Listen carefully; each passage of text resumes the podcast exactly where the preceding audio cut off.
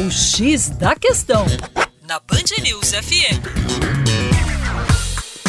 Olá, ouvintes da Band News FM BH. Meu nome é Vitor Augusto e sou professor de Geografia da equipe Terra Negra. A partir do momento que você tem um ambiente muito declivoso, como Belo Horizonte, um ambiente muito acidentado, como o relevo dos mares de Morro em Minas Gerais, associado a um clima extremamente chuvoso, que é o principal responsável a partir da infiltração excessiva de água no solo pelos deslizamentos de terra. Minas Gerais se destaca como o estado com a maior ocorrência desses mesmos movimentos de massa em nosso país, uma vez que temos um relevo acidentado associado a um clima úmido. Agora, é possível evitar esses mesmos deslizamentos?